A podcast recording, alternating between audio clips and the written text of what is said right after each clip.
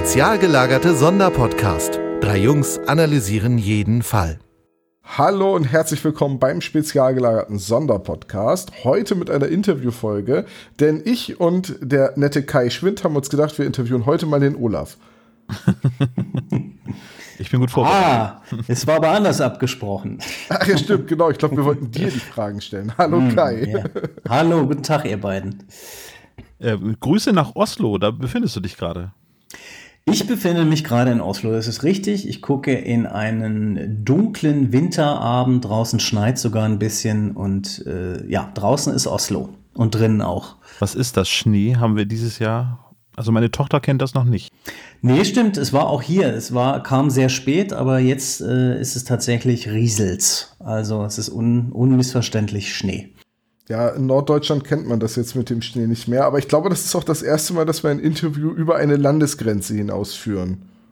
Sehr gut, dann wird's Zeit. Naja, Bayern, ne? Sebastian in Bayern. Ja, okay, gut. Da- Wir haben schon ganz oft Bayern interviewt, ja. Okay, das zählt von euch aus gesehen. Also, wer Kai Schwind noch nicht kennt, ähm, wir mögen dich kurz vorstellen. Du bist der amtierende Regisseur der aktuellen Live-Show der drei Fragezeichen und bist von der Ferienbande bis hin zu TKKG in der Hörspielszene eigentlich sehr bekannt geworden. Ne? Äh, das ähm, klingt gut, wenn du das so sagst, ja.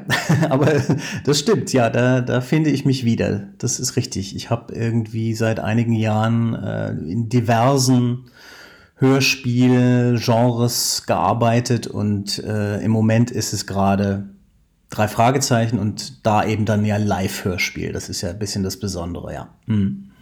Was ist denn das Besondere an einem Live-Hörspiel? Ganz allgemein, jetzt nicht bei den drei Fragezeichen. Ja, ganz allgemein ist es ähm, das Spannende, dass es eben diese Hybridform ist, ne? dass man also immer zwischen dieser, zwischen diesen Ebenen springt, dass man auf der einen Seite so eine Art Making-of präsentiert, also wie funktioniert denn das mit Hörspiel auf der Bühne? Aha, so sieht es aus.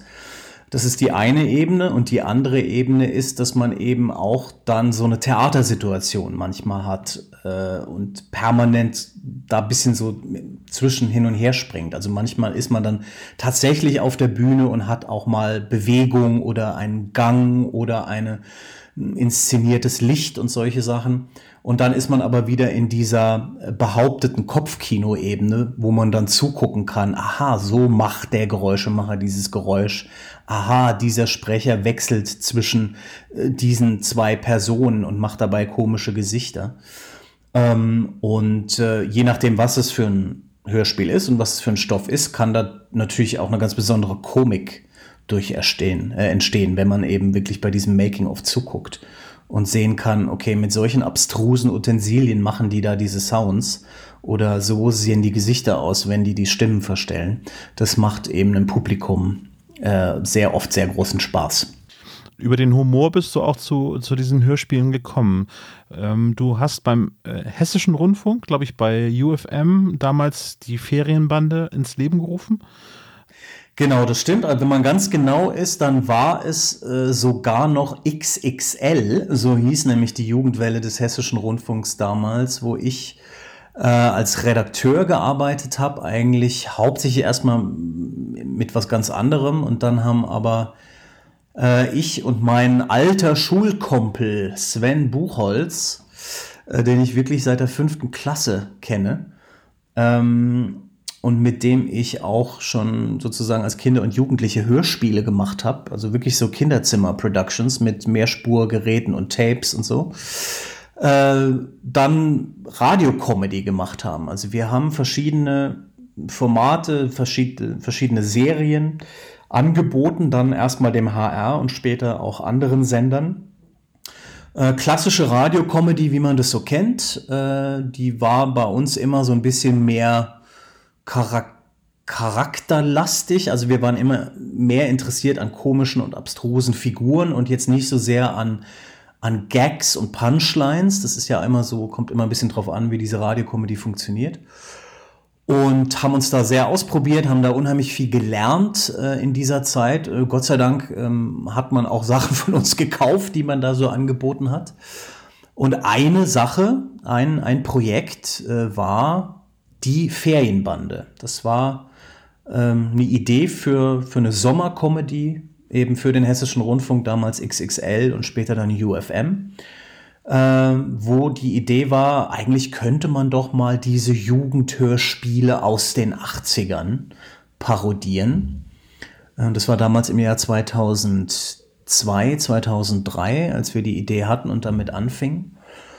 Und dann haben wir uns zusammengesetzt und haben überlegt, ja, was sind denn da so die Elemente? Und wenn man die Ferienbande hört, dann wird man sehen, dass da doch sehr stark TKKG-Pate gestanden hat, äh, sowohl bei der äh, Figurengalerie, aber auch äh, dann bei diesen Themen, worüber wir uns dann da so lustig machen, also die klischeehaften Bösewichter, die man immer schon am Äußeren oder an den Akzenten erkennt, das etwas dubiose Frauenbild. Es gibt ein Mädchen in der Bande und das ist auch ihre Funktion, was sie im Intro auch so sagt. Ich bin Babsi, das Mädchen, äh, die eigentlich nie wirklich mitgehen darf. Und wir haben das dann alles so ein bisschen, ja, so durch einen Fleischwolf gedreht, alles so ein bisschen umgedreht. Also unser Mädchen ist dann auch sehr nymphomanisch veranlagt.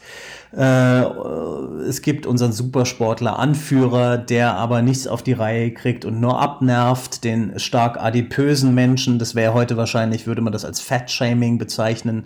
Das machen wir ganz, ganz explizit und ohne Rücksicht auf Verluste und haben auf diese Art und Weise so dieses Genre dann versucht hochzunehmen, womit wir ja auch aufgewachsen sind alle. Also es ist nicht so, dass wir uns da nur so in die Ecke stellen uns mit dem Finger zeigen und uns darüber lustig machen. Also wir, wir sind alle auch Kassettenkinder und haben deshalb wahrscheinlich auch so ein bisschen detaillierteres Verständnis auch noch, was man da alles parodieren kann. Also bis hin zu, wie diese Stories sich entwickeln oder wie der Erzähler spricht und was für eine Musik verwendet wird und so weiter und so fort. Und so fing das an. Und so haben wir erstmal sechs so Radio-Comedy-Mini-Hörspiele, haben wir das damals genannt, gemacht, die dann gesendet wurden eben beim HR. Und ähm, erstaunlicherweise gab es da unheimlich Feedback zu, äh, was normalerweise eigentlich nicht so der Fall ist, vor allem bei Radio-Comedy. Also man kriegt dann oft eigentlich nur erboste äh, Hörermails, was das für eine Scheiße da war oder äh, dass man irgendjemand äh, verletzt hat mit irgendwas. Aber bei der Ferienbande war es, gab es unheimlich viel Zuspruch und zu der Zeit damals haben sich ja auch die die Hörspielfans so im Internet organisiert, mehr und mehr. Es gab alle möglichen Foren und Webseiten und da äh, wurden wir irgendwie sehr schnell ins, ins Herz geschlossen und haben mitgekriegt, aha, okay, da sind offensichtlich äh, mehrere Leute da draußen, jetzt auch jenseits des Sendegebiets des Hessischen Rundfunks, ähm, die was damit anfangen können, die also verstehen, was wir da parodieren und wie wir das meinen. Und äh, da haben wir gemerkt, okay, sieh mal an, da ist tatsächlich noch äh, mehr Potenzial drin als, äh, als nur so eine Radiocomedy. Dann, dann habt ihr das als Voll, Volllängen-Hörspiel dann auch herausgebracht. 2003 und ähm, das ging dann auch relativ schnell zur Sache mit prominenten Sprechern. Lutz Mackenzie war mit dabei, Hennes Bender war, glaube ich, bei Folge 2, glaube ich, auch schon ein Gastsprecher. Wie, wie kommt es denn dazu? Waren es die Kontakte vom Radio oder habt, habt ihr denn gesagt, okay, wir wollen das jetzt ein bisschen größer aufziehen und wir brauchen dann auch noch mehr Sprecher mit dazu? Also es war ein bisschen so eine Mischung. Das, das war sehr interessant. Äh, gerade diese erste Phase, gerade diese ersten zwei, drei Langhörspielfolgen, die wir dann gemacht haben ähm, weil das war dann das Konzept. Wir haben dann gesagt, Mensch, warum machen wir nicht richtige Langhörspiele? Und ähm, wie du richtig sagtest, dann war eben die Idee auch jetzt bekannte Stimmen, also Gastsprecher damit reinzunehmen.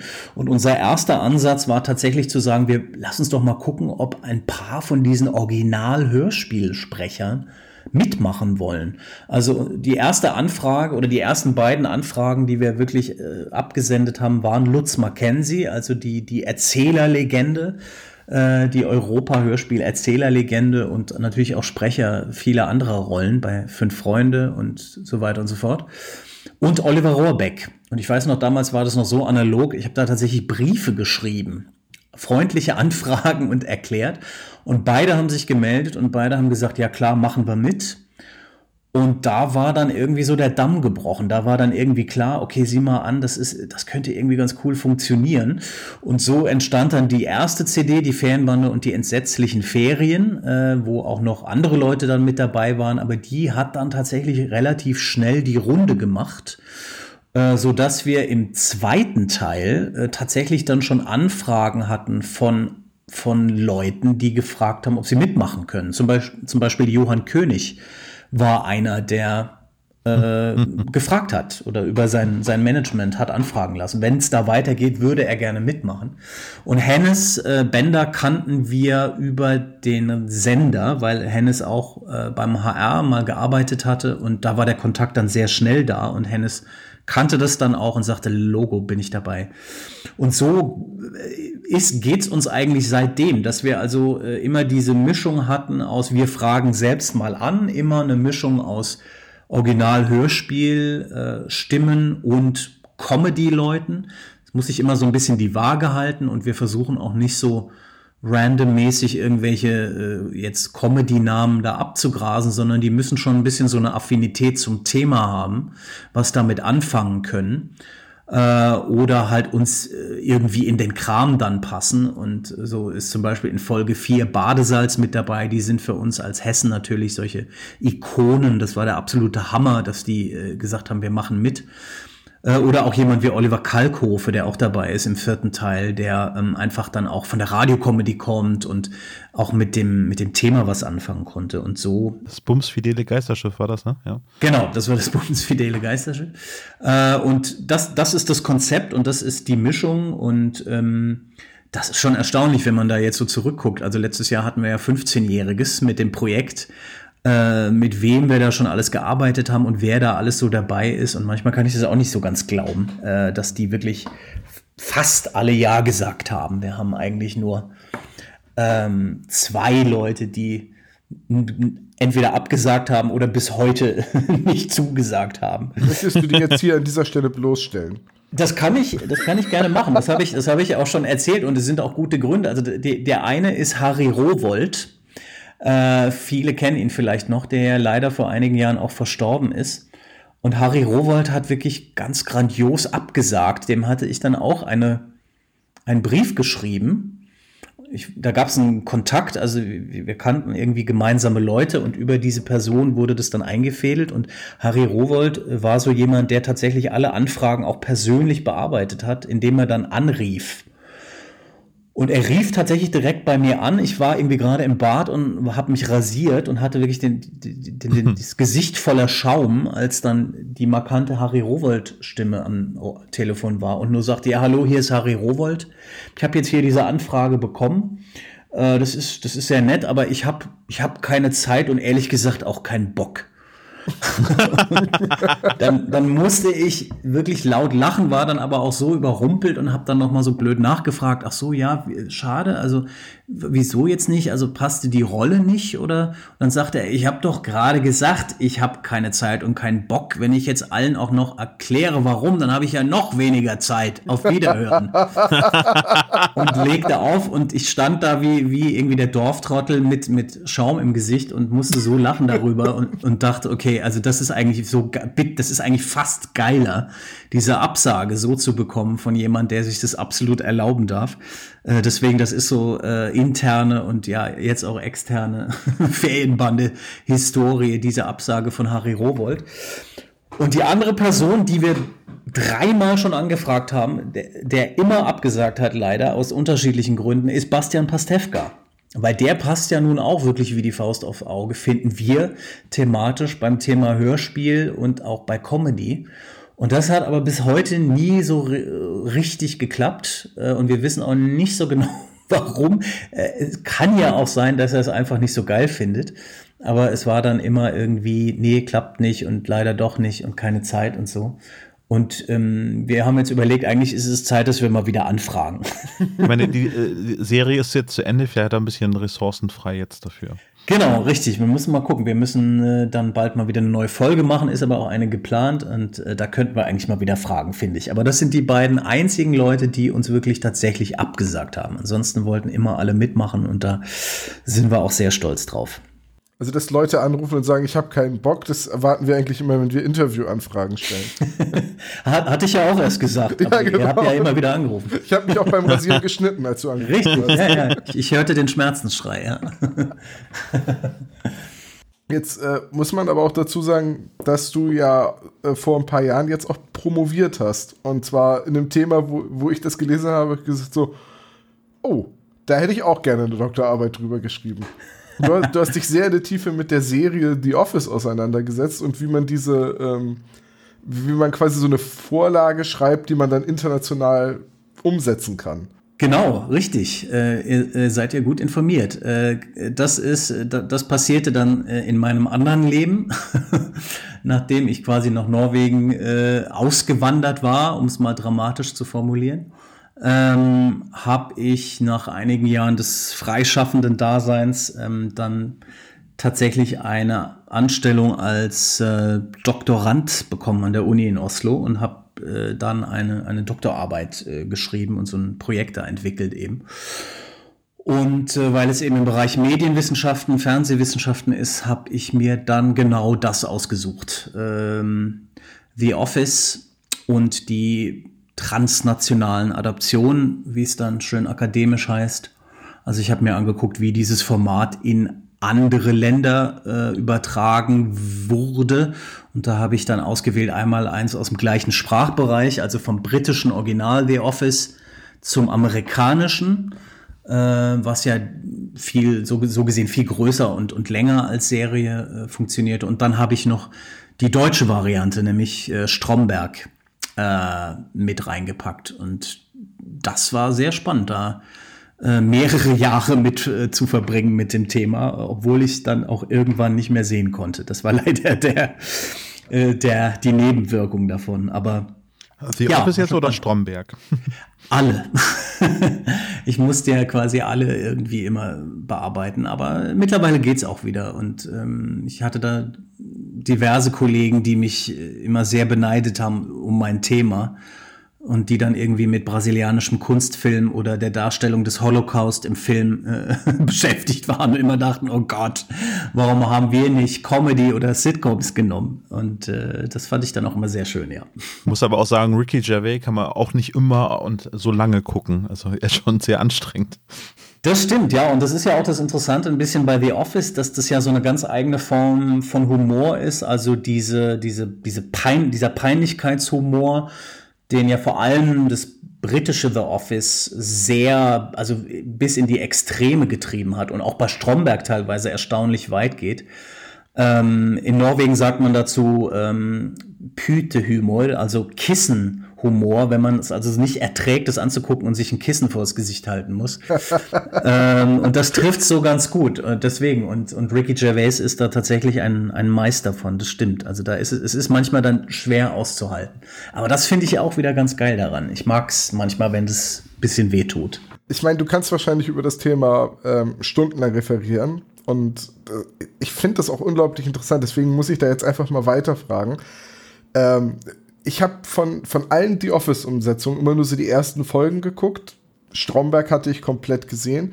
Und ich fand immer, dass Stromberg so eine unglaublich deutsche Sichtweise ist. Ne? Im Original ist es irgendwie eine Papierfirma, also zumindest, ich, ich glaube, im US ist es auf jeden Fall eine Papierfirma. Ich weiß jetzt gerade nicht, ob die Briten auch Papier verkaufen, aber es ist so das klassische Büro von so einem mittelständischen Unternehmen mit Kaufleuten und so weiter. Und, das, und die deutsche Sichtweise auf das klassische Büro ist eine Versicherung. Genau. Und statt einem Verschwörungstheoretiker, der irgendwie immer sein, seine Militärgeschichte und seine ganzen Gewaltfantasien im Kopf ausspielt, haben wir so einen hochnotpeinlichen Typen, der wahrscheinlich noch bei Mutti wohnt. Und äh, also den Berthold Heisterkamp, der ja quasi der Dwight der deutschen Fassung ist. Genau. Ja, Ernie. Mhm. Ist, ist, das, ist das so? Ist das diese deutsche Sichtweise? Ist Versicherung deutsch? Auf jeden Fall, äh, absolut. Das hat mich auch sehr interessiert und ich hatte Gott sei Dank das Glück, dass ich äh, damals Ralf Husmann, also den Chefautor und äh, Showrunner, würde man sagen, von Stromberg interviewen konnte. Der hat sich Zeit Und genommen für mich. Tatortreiniger und so weiter. Ne? Ja. Hm. Genau, richtig. Also das ist ja wirklich ein, ein der hat ja sehr, sehr, also qualitativ wirklich hochwertige äh, Formate entwickelt. Und ähm, ist ja ein so ein ehemaliger Harald Schmidt Gagschreiber und so und ähm, hat dann Stromberg entwickelt und der hat genau gesagt, darum ging's, dass man das typisch Deutsche da findet, ohne aber in so eine platte Regionalität abzurutschen, dass man sich auf Dialekte und sowas verlässt. Ja, also man hätte das ja auch. Das ist interessant bei Stromberg, dass es eigentlich in dem Sinne keine Dialekteinfärbungen gibt, was ja gerade bei deutscher Comedy gerne mal so ein, ein Reflex ist, also inklusive bei der Ferienbande, wo wir dann eine sächsische, sächsisch sprechende Figur haben. Äh, einfach das bist du denn, ne? Also. Das bin ich, genau. Das ist Baul, äh, der Computerhirn, äh, der, der, das, das, das, das Superhirn.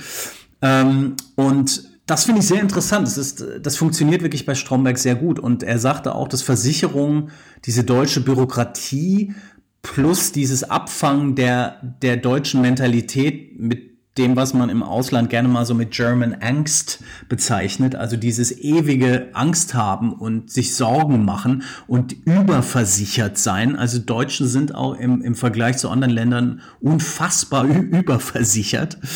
Ähm, fand ich, war, ist sehr gelungen und war also wirklich Absicht. Also das ist genau das, äh, ein, wahrscheinlich die, die, der größte Unterschied. Äh, und dann ein bisschen auch, wie die Charaktere funktionieren und was man da so übernommen hat oder nicht. Aber äh, das ist die, die deutlichste Eindeutschung von dem Format und ähm, finde ich auch wirklich sehr, sehr gelungen bei Stromberg.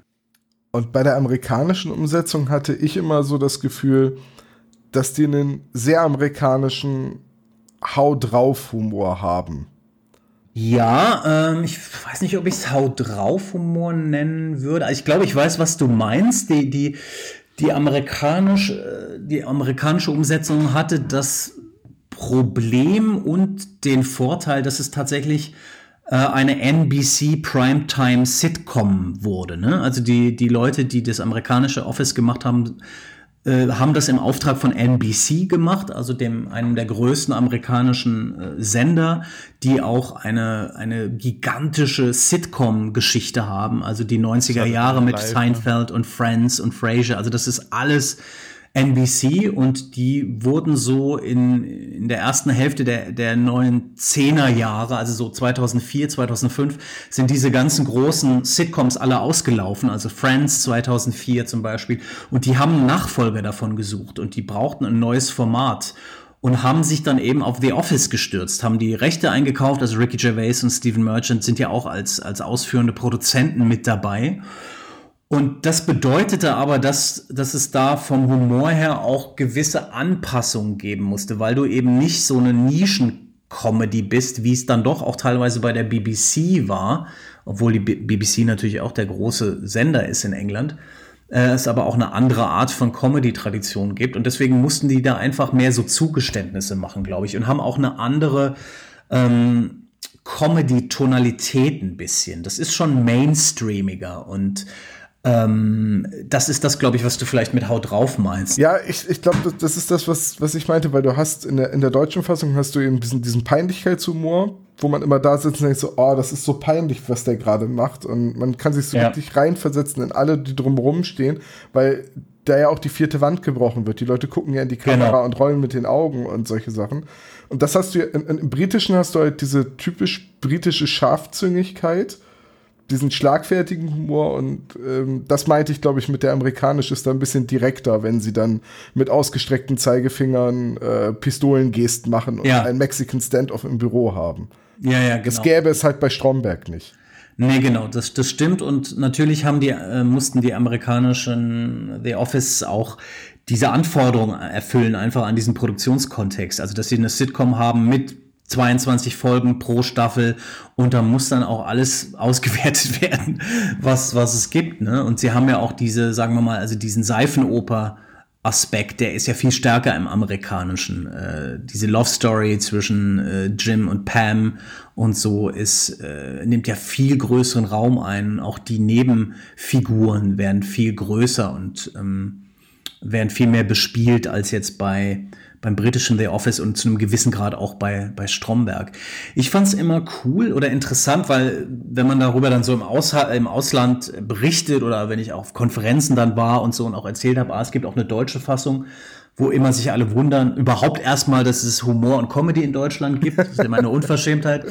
äh, aber auch dann, aha, es gibt auch eine deutsche Office, wie ist denn das? Wo ich dann eigentlich immer sagen konnte, ja, die, die funktioniert schon sehr, sehr gut und Stromberg geht an manchen Stellen so weit wie keins der anderen.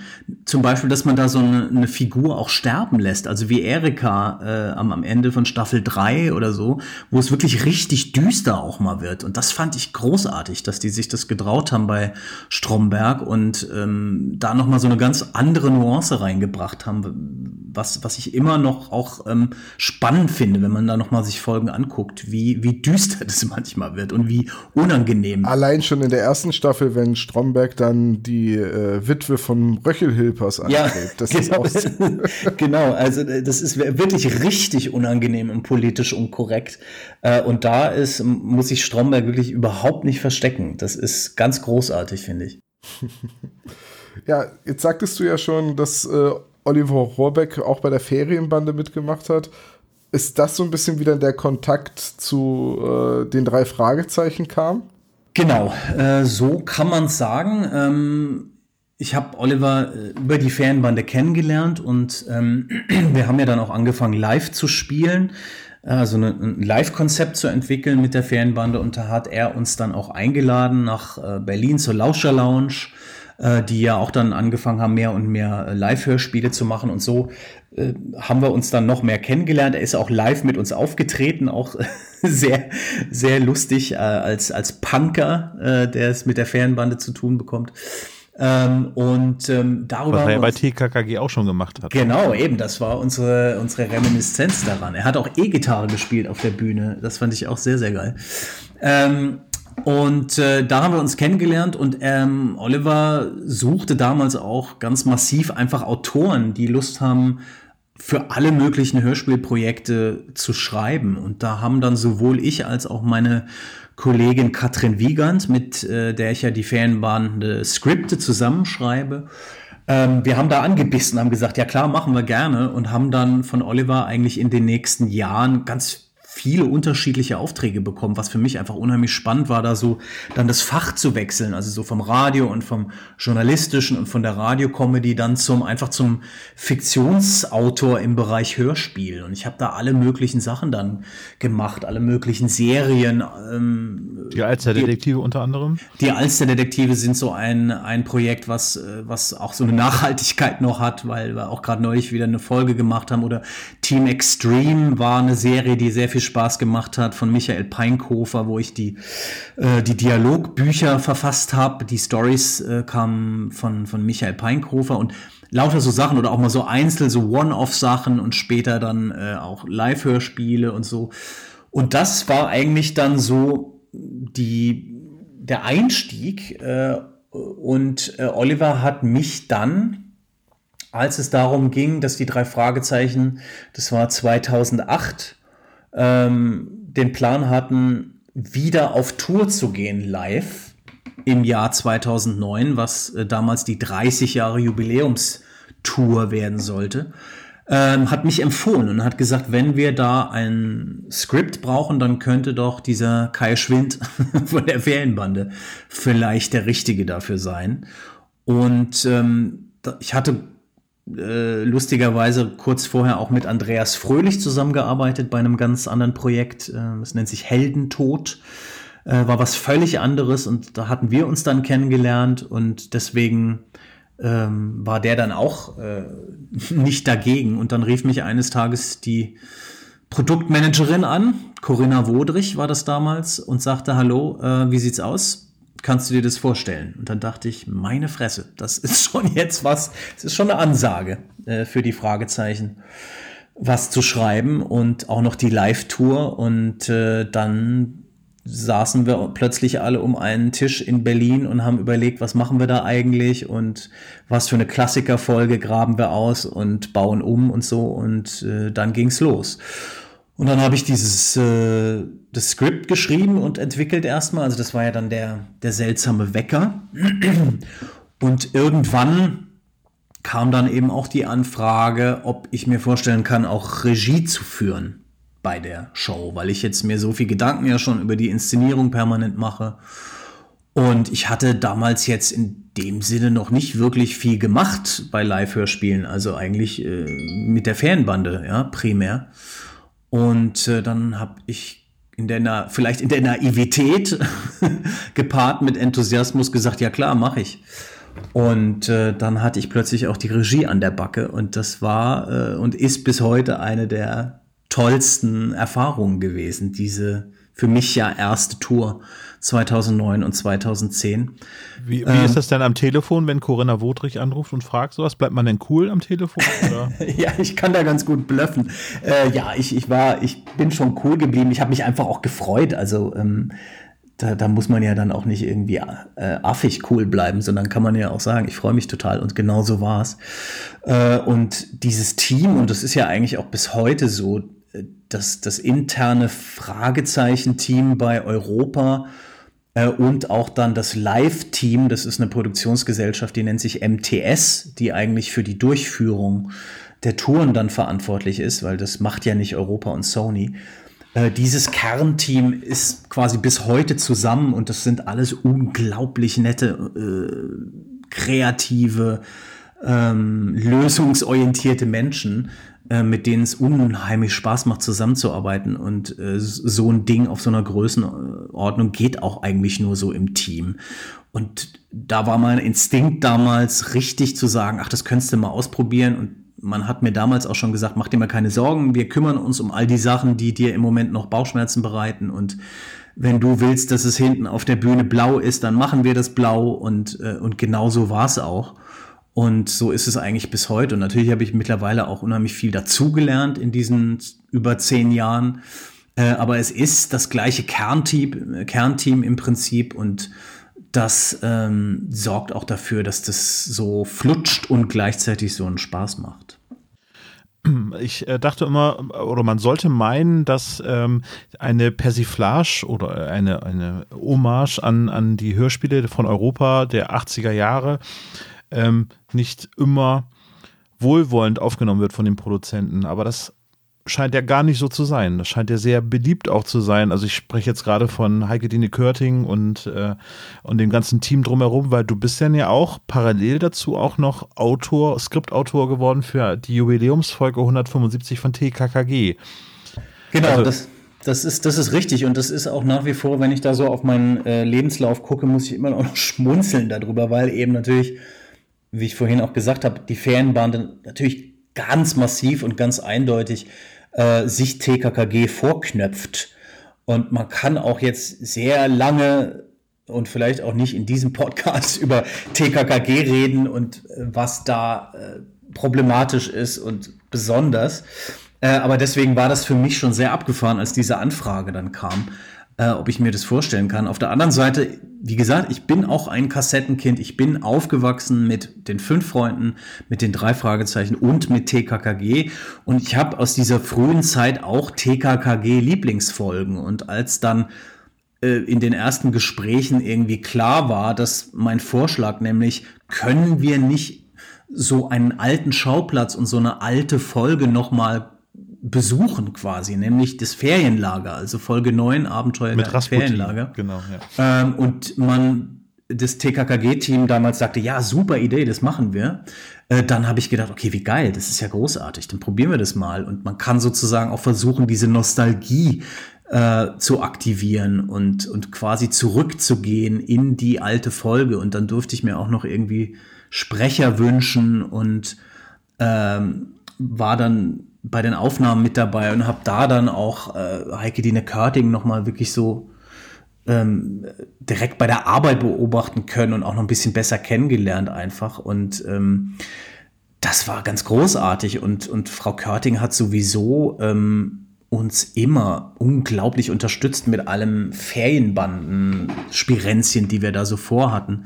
Inklusive einer Nummer äh, jetzt bei den, dem letzten Dreiteiler, den wir gemacht haben ähm, der anfangen sollte mit einer Szene, die sich wie aus einem TKKG-Hörspiel anhört. Also die Folge fängt an wie eine TKKG-Folge inklusive Titelmelodie mit dem kompletten TKKG-Cast und sie werden alle ermordet von einem bösen Clown. Äh, und äh, wir haben überlegt, wie kriegen wir das denn am besten hin? Ich kannte natürlich die TKKG-Sprecher auch einzeln dann und von, von den Projekten, die wir gemacht haben, aber wir sind dann zu dem Schluss gekommen, am einfachsten ist es doch wirklich, wenn wir das bei Frau Körting im Studio aufnehmen, wenn die da demnächst zusammen sind. Und Frau Körting hat dann gesagt, ja klar, mache ich, mache ich gerne. Das heißt, Frau Körting hat Regie geführt bei dieser Sequenz, wo wir mit einer Motorsäge TKKG umbringen. äh, und welche TKKG-Folge ist es eigentlich? Der eiskalte Clown oder? Äh, das, also das ist, äh, der Clown kommt von uns quasi und, und dieser Anfang ist so ein bisschen generischer TKKG-Anfang. Äh, Generisch, okay. Äh, in, in, dem, äh, in, der, in diesem Dreiteiler geht es eben darum, dass es lauter Jugendbanden an den Kragen geht und die Ferienbande dann ermitteln muss, was dahinter steckt. Ähm, und äh, wir haben dann auch die Erlaubnis von Europa bekommen, die Titel mit Musik zu verwenden und so. Und es ist schon einfach unglaublich, dass das so funktioniert und wie wohlwollend man da äh, uns gegenüber ist. Und klar, es hat natürlich bestimmt was damit zu tun, dass ich eben da auch mitmische und man mich irgendwie kennt. Aber ich, ich weiß das aus, aus äh, direkt von, von vielen Beteiligten, inklusive der Sprecher, dass die auch die Ferienbande mögen und das Konzept verstehen und auch gerne alle mitgemacht haben. Und ähm, ich glaube, so, so passt das dann auch, dass man also das Gefühl hat, dass man da nicht ähm, den Leuten auf den Nerv geht und die auch wissen, wie es gemeint ist. Und dass wir das Genre natürlich genauso sehr lieben äh, und verehren, wie wir uns dann auch drüber lustig machen. So Selbstironie haben ja auch Gott sei Dank alle Beteiligten und das muss man ja auch haben. Also äh, ich mag jetzt das, was wir tun, nicht unbedingt mit der Ferienbande vergleichen, aber wir machen ja auch unsere Witzchen über eine Drei-Fragezeichen-Folge, wenn wir sie sezieren. Äh, und ja, also man muss ja auch eine gewisse Liebe zu einem Format haben, damit man sich überhaupt die Mühe macht, Witze damit zu machen. Ne? So. Auf jeden Fall. Also das ist genau ähm, unser Ansatz auch immer und auch wenn mal so Anfeindungen kamen, das kam natürlich schon auch mal und es, und es ist ja auch äh, das gute Recht von Leuten jetzt die Ferienbande nicht lustig zu finden. Ähm, aber äh, das, da glaube ich, gibt es überhaupt keinen Zweifel, dass wir das Original Genre oder dieses, dieses Genre der Jugendhörspiele wirklich äh, lieben, kann man schon sagen. Und dass man gerade deshalb den parodistischen Humor da, da drin auch findet. Ähm, und so geht's mir auch, ehrlich gesagt, und da wird's dann aber schon auch interessanter, weil die Kritik manchmal ein bisschen lauter ist, äh, bei den Fragezeichen-Touren. Also sowohl beim Wecker als auch bei Phonophobia und in gewissen Teilen auch jetzt beim dunklen Taipan, äh, wobei das äh, Skript da ja ähm, von Andreas Fröhlich kommt hauptsächlich, ähm, dass das für mich auch nur mit Humor funktioniert.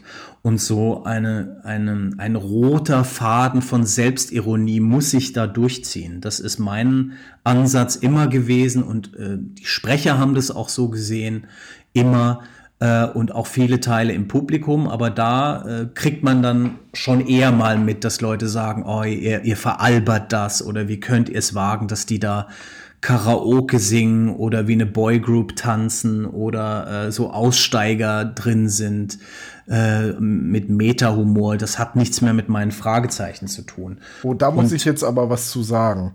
Ja, das darfst du auch gleich. Ich, äh, ja, ja, klar, der, der, der Satz, äh, genau, der Satz war nur so, und das verstehe ich auch. Also ich akzeptiere auch, dass man sagt, okay, das sind jetzt in dem Sinn nicht meine Fragezeichen, aber es sind eben nicht die Fragezeichen, die man abends zum Einschlafen äh, hört bei sich im, im Hörspiel, sondern es ist eine Live-Show. Und da finden wir zumindest, muss auch immer noch ein bisschen was anderes passieren. Äh, und deswegen ist da auch mehr Platz äh, für Humor. So, jetzt darfst du mir widersprechen. Nee, nee, ich will dir, ich will dir gar nicht widersprechen. Ich will nur sagen, ich habe mich ähm, gerade ein bisschen ertappt gefühlt von dir. Aha. Und zwar war nämlich 2009 der seltsame Wecker die erste Live-Tour, die ich gesehen habe. Phonophobia dann die zweite und jetzt der dunkle Taipan die dritte. Also ich habe genau die Shows gesehen, an denen du mitgewirkt hast. Ja. Und als wir jetzt letztes Jahr an Weihnachten Master of Chess besprochen haben, die erste Live-Tour, die ja auch schon parodistische Züge drin hat, die total over the top ist, die viele, viele Bühnenelemente eingebaut hat, Gags, die man sehen muss, weil die Nebenrollen dann Grimassen schneiden oder äh, Oliver Rohrbeck sich ein Haar von der Glatze zupft und so weiter genau. und so weiter. Ähm, da kannte ich die schon nicht. Da habe ich nur die Aufzeichnung gehört und ich fand es nicht lustig. So die, die meiste Zeit. Ich saß immer so da, ach, das ist jetzt aber schon sehr albern und äh, bin dann auch so tatsächlich ein bisschen so so, so ein bisschen mürrisch geworden. So, was machen die denn da mit den drei Fragezeichen? Ja, hatten, okay. Ich hatte so ein bisschen das Gefühl, die hatten Angst, dass die Leute Humor erwarten und deswegen müssen sie den machen. Und dann habe ich mir als Hausaufgabe die DVD von Master of Chess bestellt und habe mir die Show angeguckt und auf einmal habe ich sie verstanden. Und auf einmal war meine Kritik weg und auf einmal habe ich gesehen so, ah, okay, so ist das gemeint. Und danach war dann auf einmal auch der Tonmitschnitt lustig. Alles klar, interessant. Genau, aber das ist dann äh, genau ja dieser Ansatz. So ging es mir beim Master of Chess auch immer ein bisschen, dass ich das als Live-Show zum Angucken macht es mehr Sinn für mich als, äh, als Story äh, so. Ich finde, es ist ja auch ein bisschen eine, eine Geschmackssache. Also wir haben auch sehr ausprobiert, wenn man jetzt diese drei Touren sich mal anguckt, ähm, an denen ich jetzt beteiligt war, dass man sozusagen, jetzt mal ganz grob zusammengefasst, beim, beim Wecker äh, ausprobiert hat, wie passiert das, wenn man eine Klassikerfolge nimmt und die so verändert und anpasst und so ein Upgrade in diese großen Hallen gestaltet. Das war ja wirklich zum ersten Mal, dass diese große Inszenierung daraus wurde, dass wir da mit der großen Technik aufgelaufen sind, mit der mit dieser Videowand, mit einem Lichtdesign, was was äh, wirklich ganz kompliziert entwickelt wurde, mit Soundsachen und so. Also wo man sehr viel mit der Form noch gespielt hat. Dann Phonophobia, was im Prinzip so die Schippe drauf war, wo wir äh, gesagt haben, so, und wie toppt man das jetzt? Äh, und dann ein Bühnenkonzept hatten mit dieser Panelwand, die einfach optisch äh, spektakulär war, wo man vielleicht von der Story sich fast zu sehr aus dem Fenster gelehnt hat. Wir haben immer intern gesagt, so Phonophobia ist jetzt so ein bisschen James Bond geworden. Das ist jetzt so ein, das ist so ein, Roger, das ist so ein Roger Moore Bond. Das äh, ist so witzig, weil ich irgendwann mal Phonophobia mit Moonraker verglichen ja, habe.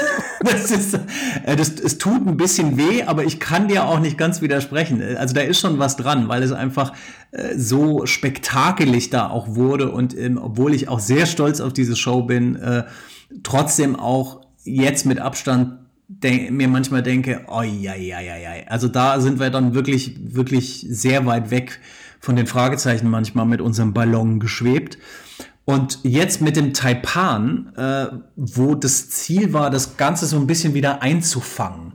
Also so ein bisschen äh, zurück zu den Wurzeln zu gehen und so eine Nostalgie abzubilden, also so den, den Versuch, eine klassische Fragezeichengeschichte zu machen, die keine echte klassische Geschichte ist, sondern sich so anfühlt. Äh, das heißt, näher, intimer, bisschen mehr an der Story zu bleiben und dass die Inszenierung äh, so was edles, theatermäßiges, aber auch minimalistisches haben soll. Und obwohl wir ähm, äh, da auch zum, zum Ende hin, können wir ja gleich, äh, wenn wir spoilern, noch mal näher drauf eingehen, dann auch die Bühneneffekte äh, auspacken, richtig, ist es ansonsten äh, ja sehr straight und ich sag, ja, sag immer minimalistischer als zum Beispiel Phonophobia. Und deswegen ist, ist der Taipan, glaube ich, so eine, ähm, ja, Kompromiss ist ein scheiß Wort, aber eine, ähm, ja, back to the roots ist es, glaube ich. Es ist so ein, so ein, so ein Mittelwert von, von all dem und äh, mein Eindruck ist, dass der wirklich sehr gut ankommt bis jetzt äh, bei der Tour und auch prima funktioniert. Wir haben ja gerade diese Theatertour gespielt äh, in der Elbphilharmonie in Wien und in Zürich, wo man also wirklich nochmal, wo man die ganzen Effekte und die ganze Bühneninszenierung im Prinzip komplett weggenommen hat, sondern nur ganz simples Live-Hörspiel auf der Bühne gemacht hat. Und selbst da funktionierte das großartig, was einfach an der Geschichte liegt und an der Art und Weise, wie die Geschichte zusammengebaut ist. Und deswegen ist es eigentlich, ist dieses Dreierpack Wecker, Phonophobia und Taipan einfach so eine schöne, äh, ja, ein, ein, eine schöne Trilogie, finde ich, wo man in so ganz unterschiedliche Richtungen mal geht und jetzt aber irgendwie so gelandet ist zum 40-Jährigen mit dem Taipan. ist mein Eindruck. Wird es denn einen vierten Teil der Trilogie geben? äh, das ist tatsächlich noch unklar. Das ist die ganz ehrliche Antwort. Äh, Im Moment sind noch, sind wir noch mitten in der Tour. Es geht ja jetzt dieses Jahr noch weiter. Dann kommt das große Finale in der Waldbühne in Berlin. Und es gehört so ein bisschen zum, zum internen Stil und Handling, dass man das fast gar nicht anspricht, dass das keiner offiziell fragt, ja, machen wir denn jetzt noch eine Tour und wie geht's denn weiter, sondern man genießt einfach, wie es gerade ist. Und deswegen keine Ahnung. ich hätte ich hätt noch eine Sache zu, zu diesen bisherigen Live-Touren. Vielleicht äh, siehst du das anders, Kai, aber ähm, John Sinclair hat ja auch mal so eine Comedy-Folge gemacht. Die auch bei Wortart erschienen ist, ne? Ja. Vor allem, die sie, wo, wo sie aber sich selbst komplett auf die Schippe genommen haben und ja mit den Originalsprechern, ja, die haben ja quasi sich selbst parodiert. Das ist ja schon außergewöhnlich. Das haben jetzt ja die drei Fragezeichen und TKKG nicht getan. Dafür habt ihr ja die Ferienbande gegründet. Richtig. Aber, aber die Live-Folgen sind eigentlich schon so eine Art Comedy-Folgen. Also voller Fanservice, voller Anspielung, aber auch mit sehr viel Humor und immer diesem äh, diesem schelmischen Augenzwinkern, oder nicht? Äh, absolut. Also ähm, das ist auch Anfang, von Anfang an eigentlich klar gewesen, obwohl wir da auch beim Bäcker vielleicht am meisten drüber diskutiert haben noch, äh, dass man dieses Augenzwinkern immer mit dabei hat. Das ergibt sich fast allein schon aus der Tatsache, dass da auf der Bühne drei Herren stehen, 50 plus, die behaupten, sie seien irgendwelche Teenager ich finde, das kann man nicht unkommentiert lassen. Und äh, die drei Herren finden das auch. Deswegen ist es automatisch so. Und dann entsteht auch, das, das kommt dann mit dieser Art des Live-Hörspiels und gerade in diesem Spektakel, in dieser Größe, auch so ein fast, man kann es fast so Situationskomik nennen, wo man, glaube ich, gut beraten ist, wenn man das äh, proaktiv angeht und das gut dosiert natürlich, es darf nicht zu albern werden, aber wenn man es gezielt einsetzt, äh, hat es da auf jeden Fall seinen Platz. Obwohl wir auch äh, beim Taipan uns vorgenommen haben, ein bisschen auch in die andere Richtung zu gehen. Also zu sagen, so, jetzt lass uns mal nicht so albern werden, wie wir es vielleicht bei Phonophobia waren. Diesmal tanzt ihr nicht als Boygroup im Gespensterschloss, sondern wir, es ist eher verbaler Humor, es sind ähm, ein paar Gags hier und da und es ist vielleicht auch mal eine Figur, die eher komisch ist. Aber ansonsten gehen wir sogar mal in die entgegengesetzte Richtung. Lasst uns doch mal gucken, ob wir die Fragezeichen wieder gruselig kriegen, so wie sich das früher angefühlt hat äh, bei frühen Folgen, vor allem auch als wir noch Kinder waren, wo immer auch so eine Ebene mitschwingte, dass das hier so ein bisschen gefährlich, so ein bisschen heavy ist, das jetzt abends zum Einschlafen zu hören. Äh, und das haben wir äh, im Taipan auch wieder versucht mit der Friedhofsszene, mit Morley House zum Beispiel, wo man schon auch, wo wir Feedbacks bekommen haben von Leuten und auch äh, Walkouts hatten. Also ich habe das mehrfach gesehen bei den Shows, wo ich dabei war, dass äh, Familien mit ihren Kindern äh, rausgegangen sind, wo ich dann immer so zwiegespalten war, weil ich dachte auf der einen Seite, yes, Faust in die Luft und auf der anderen Seite, auch schade, die Armen. Ähm, aber das, das fand ich jetzt besonders, obwohl ich natürlich auch ein total von der Comedy komme, ähm, fand ich jetzt auch das Spannende zu gucken, wie kann man in so einem Setting in so einem Kontext, wo die Leute eigentlich ein bisschen darauf vorbereitet sind, sich zu amüsieren und zu lachen, äh, auch ins Gegenteil gehen. Wie kann man es ein bisschen unheimlich machen? Und ähm, ja, ich, ich finde, es ist uns gelungen. In der Tat. Würdest du denn trotzdem ähm, bei so etwas Regie machen, wenn es komplett ernsthaft aufgezogen werden soll? Also sprich, wenn eben das sämtliche Augenzwinkern weggelassen werden sollte. Ich weiß, mittlerweile ist es in den normalen drei Fragezeichen Folgen auch so, dass da schon mit Augenzwinkern umgegangen wird. Ja, also das ist, ich weiß ja auch, dass das sehr kontrovers diskutiert wird immer wieder. Ne? Also es gibt ähm, manche Fans, vielleicht sogar viele Fans, die da eigentlich gar nicht so einen Bock drauf haben, äh, dass das Augenzwinkern dabei ist oder dass es so veralbert dann wird hier und da.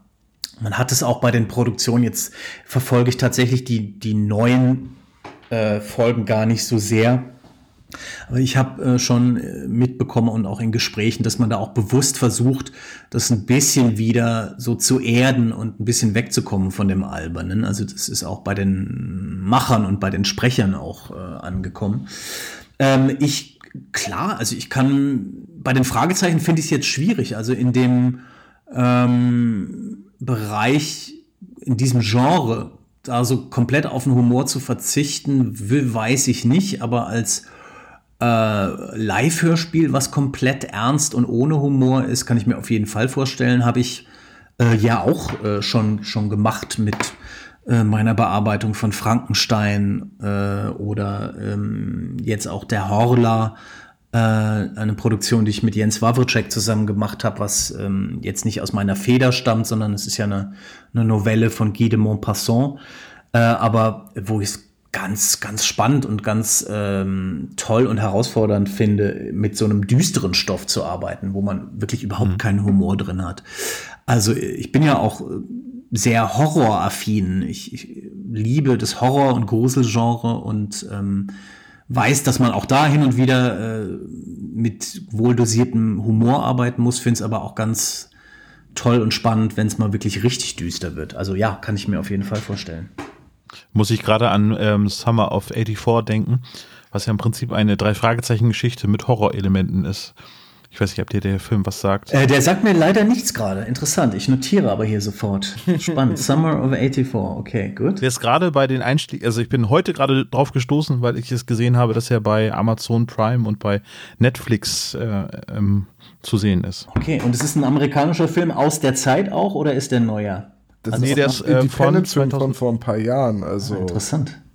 Okay, ist mir völlig an mir vorbeigegangen. Aber cool, man merkt bei den Drehbuchautoren auch der Regie, dass es definitiv Kinder der 80er Jahre sind, die mit den Alles klar. Hardy Boys und Nancy Drew aufgewachsen sind. Okay, verstehe. Ja, nee, das muss ich mir mal angucken. Cool, danke für den Tipp.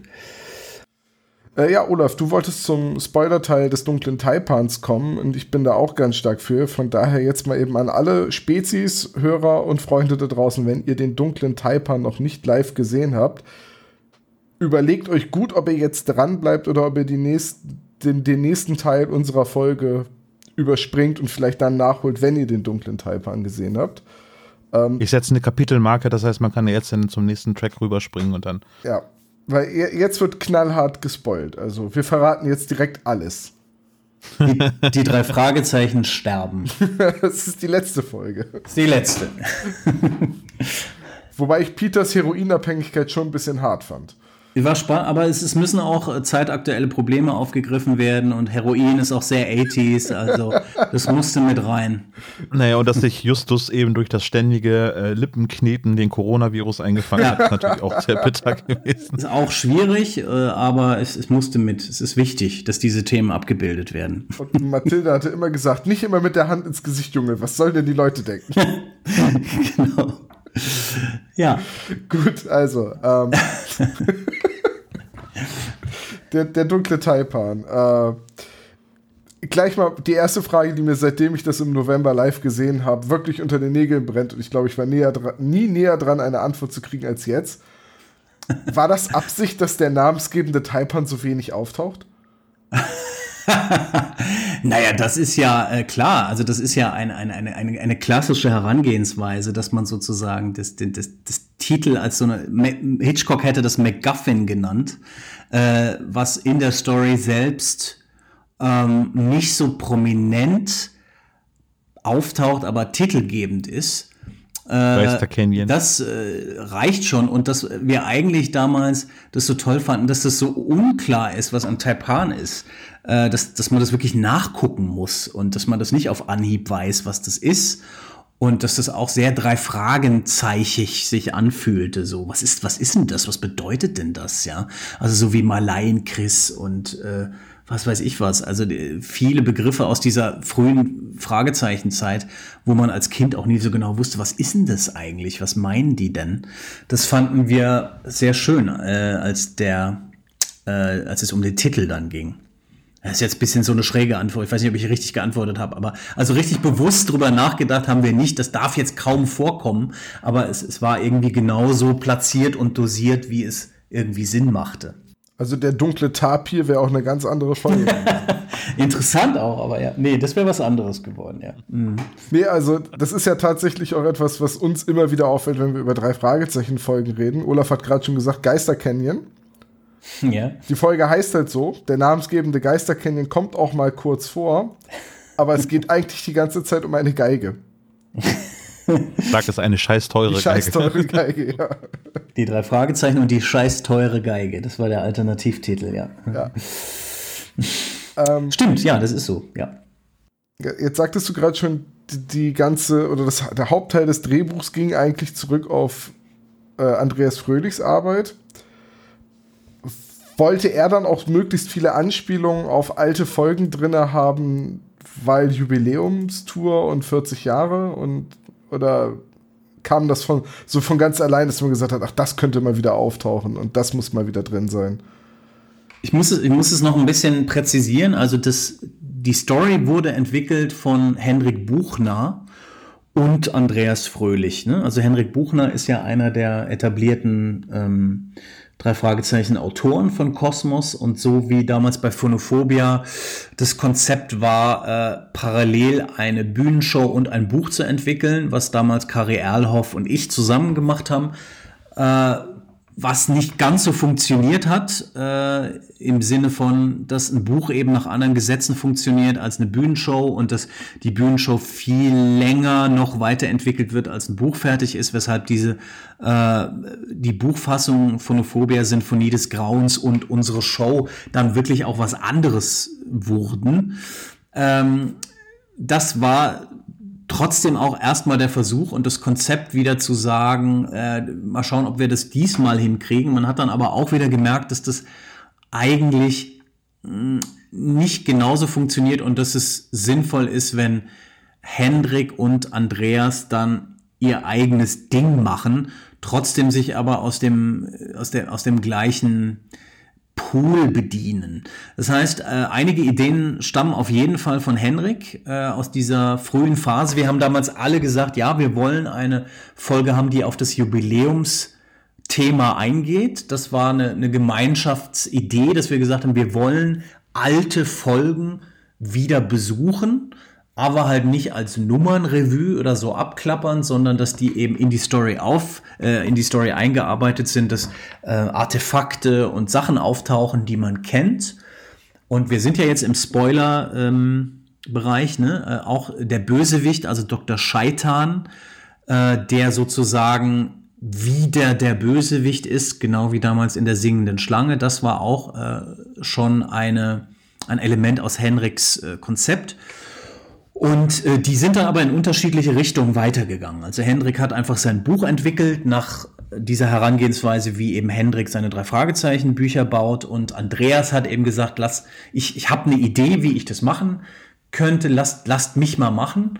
Und hat dann so eine erste Fassung rumgeschickt, von der wir alle ziemlich gehypt waren und gesagt haben, ja genau, das ist es eigentlich. Und Andreas Fröhlich ist ja auch ein ganz großartiger Dialogautor. Also der kann ja wirklich ganz großartig Dialoge auch schreiben. Und das merkte man halt auch gleich an dieser ersten Fassung. Und ähm, deswegen haben die sich sozusagen aus dem gleichen Grundpool bedient, aber dann eben unterschiedlich weiterentwickelt. Und das war aber was, äh, was Andreas ganz ähm, äh, intensiv bedient hat, dieses Abtauchen in die alten Folgen, die sich alle nochmal anzuhören und zu lesen und viele kleine Anspielungen so durchzustreuen auch. Ähm, also ja, ist die Antwort. Bisschen komplizierter, aber ja. es kommen ja andere Artefakte aus anderen äh, Klassikerfolgen drin vor. Hattest du denn auch Einfluss darauf? Weil ich glaube, mal gehört zu haben, dass eine deiner Lieblingsfolgen der Zauberspiegel ist und der findet ja im Taipan jetzt auch seinen Platz. Absolut. Das war tatsächlich meine, äh, meine schon fast alle abnervende Bitte an alle permanent. Ich habe gesagt, unbedingt bitte Zauberspiegel. Und da hatte ich mich auch schon äh, zu einem ganz anderen Zeitpunkt und äh, vor, vor langer Zeit schon mal mit Hendrik auch drüber ausgetauscht, äh, dass das meine Lieblingsfolge ist und warum und ähm, das war absoluter Wunsch von mir. Äh, da musste ich aber auch nicht lange überreden, weil der passt ja in dem Sinn dann auch ganz gut rein. Ähm, wir haben ihn dann sehr prominent platziert Und in der großen Hallenshow ist er ja tatsächlich auch eines der wenigen visuellen, grafischen Elemente. Wir haben ja dieses Cover quasi nochmal neu gestalten lassen. Von Andreas äh, Ruch, genau. Genau, ähm, von Andreas Ruch, dem Illustrator, ähm, der dann nochmal ein, ein, sozusagen einen echten äh, gemalten Zauberspiegel für die große Show angefertigt hat. Äh, das war dann auch was, wo ich ähm, ja, nicht drauf bestanden habe, aber es zumindest immer sehr für argumentiert habe, dass das so eine Stelle ist, wo es wirklich Sinn macht, das auch zu visualisieren. Äh, das, das war also äh, ja immer auf jeden Fall von meiner Seite sehr stark gewünscht und wurde auch erhört. Da bin ich auch sehr, sehr stolz gewesen, als, als wir das gesehen haben. Erkläre ich kurz. Ich habe den, den Zauberspiegel als Bühnenbild gesehen, habe gedacht, wow, das sieht ja wirklich aus oder wie eine Weiterentwicklung von dem alten Algarasch-Bild. Genau. Und äh, im Programmheft nachgeschaut und Andreas hat ja auch für uns unser äh, neues Logo gemacht für unseren Ah, Podcast. sehr gut. Okay, jetzt verstehe ich den Link. Cool, sehr gut. Genau, und dann habe ich ins Programmheft gedacht und habe gedacht, oh, das ist schön. Wie der Andreas, der wirklich sehr, sehr viel Herzblut in diese ganzen Cover-Interpretationen, die er gemacht hat, hat dieses Bühnenbild mitgestaltet und hat auch irgendwie für uns was gemacht und so und so. Da fühlten wir uns sehr heimisch denn auf einmal. Das ist, das ist sehr schön und äh, das ist tatsächlich auch so ein, so ein roter Faden, der sich durch den Taipan durchzieht. Also so jemand wie Andreas, der ja wirklich auch ein Fan ist und der, der wirklich total kapiert, was das Besondere an Aigarash ist, auch also an diesem Style, äh, wo man also ähm, sehr schnell so zueinander kam und das wo man auch gemerkt hat, da hat jemand richtig Bock, das zu machen. Das ist das eine. Das andere war unser Musikkonzept. Also äh, als dann irgendwie klar war, dass wir ähm, durch die verschiedenen Phasen der Fragezeichen Musik gehen werden und uns sozusagen unterschiedliche Musikstücke aus den äh, verschiedenen Schaffensphasen der unterschiedlicher Komponisten äh, verwenden werden können, äh, war dann auch klar, okay, cool, wir, ich, wir arbeiten jetzt direkt mit so jemand wie Jan Friedrich Konrad zusammen, der dann von seiner Seite auch sagte, großartig, ja, ich bin da auf jeden Fall dabei. Das sind die Stücke, die ihr haben wollt. Ich kann die noch äh, ein bisschen polieren, in Anführungsstrichen. Ich kann die noch mal neu auch produzieren, dass sie sozusagen äh, hallentauglich werden. Und das war auch ganz toll, mit dem ähm, zu telefonieren oder mit ihm überhaupt zu tun zu haben und zu merken auch, der hat auch richtig Bock drauf, der steht dahinter. Die freuen sich alle total, dass sie sozusagen dabei sind bei diesem, diesem Ereignis, äh, was, was ja so eine Fragezeichentour auch für uns alle irgendwie ist. Und deswegen fand ich das auch eine sehr schöne runde Sache, dass das, ähm, dass alle wirklich so dabei waren, wie sie, wie sie es waren. Wo, woher kam bei euch die Idee, dass es quasi jetzt zwei Arten von Geräuschemachern gibt? Also einmal so den, das Ambiente und so den, ich sag das jetzt mal den digitalen Ton mhm. und auf der anderen Seite dann weiterhin äh, Herrn Klinkenberg mit seinen ganzen Utensilien? Genau. Das war eine, eine sehr frühe Entscheidung oder ähm, eine sehr frühe Idee. Ich weiß jetzt auch tatsächlich gar nicht mehr, von wem die kam, ähm, dass wir gesagt haben, äh, lasst uns doch auch diesen digitalen Teil mal abbilden. Äh, weil das ist sowas, was man beim Live-Hörspiel vor allem in dieser großen Größenordnung so voraussetzt. Naja, und dann kommt, dann wird halt diese Musik eingespielt und diese Atmos und so. Und kann man nicht auch das sichtbar machen? Kann man das auf die Bühne holen? Und ähm, diese Position, die wir auch intern den digitalen Geräuschemacher äh, nennen, im Gegensatz zum analogen, also Jörg Klinkenberg, äh, wo wir auch gesagt haben, da kann doch auch noch mehr passieren. Also das ist jemand, der äh, auch Teile dieser Musik äh, aktiv übernimmt. Und äh, nachdem dann klar war, dass wir eben diesmal nicht mit, mit einer Liveband unterwegs sind, wie bei, äh, bei den letzten beiden Touren, weil es eben weil eben die alte Musik zum Einsatz kommt, ähm, war diese Position dann auch sehr schnell ähm, gesetzt und belegt mit sehr viel ähm, Einsatz für Valentin Röwenstrunk, so, so heißt der äh, junge Mann, der unser digitaler Geräuschemacher ist. Also der macht ja auch live Musik und spielt live ein und ist also da die ganze Zeit beschäftigt. Und das fanden wir so ein schönes Gegengewicht, dass man, dass man die drei Fragezeichen nach 40 Jahren im Prinzip auch diese beiden Welten kombinieren. Das alte handgemachte analoge mit dem neuen digitalen und dass man das auch sichtbar macht auf der Bühne. Nee, ich gucke gerade die Terminpläne an. Du bist aber nicht bei jeder Show mit dabei, sondern du bist nur für, für Tuning-Sachen da? Genau, also ich bin, äh, das ist immer so eine, ja, das ist so ein bisschen Segen und Fluch, auch wenn man eben Regie macht, dass man natürlich die ganzen Proben betreut und bei der Premiere dabei ist und dann auch noch äh, ein bisschen mitreißt, bis sich das Ganze so dann eingegroovt hat und man sozusagen nicht noch jeden Abend so Feintuning macht und Sachen verändert. Und das ist dann aber auch schwierig, weil dann muss man tatsächlich auch loslassen. Und bei so einer Produktion wie bei den drei Fragezeichen, also wir arbeiten da ja im Prinzip jetzt seit fast zwei Jahren dran am Taipan, ja. Und ich bin ja von Anfang an mit dabei gewesen, mit, mit einem ganz kleinen Team. Also Andreas Fröhlich und ich und äh, die äh, Produktmanagerin von den drei Fragezeichen, jetzt Maike Müller.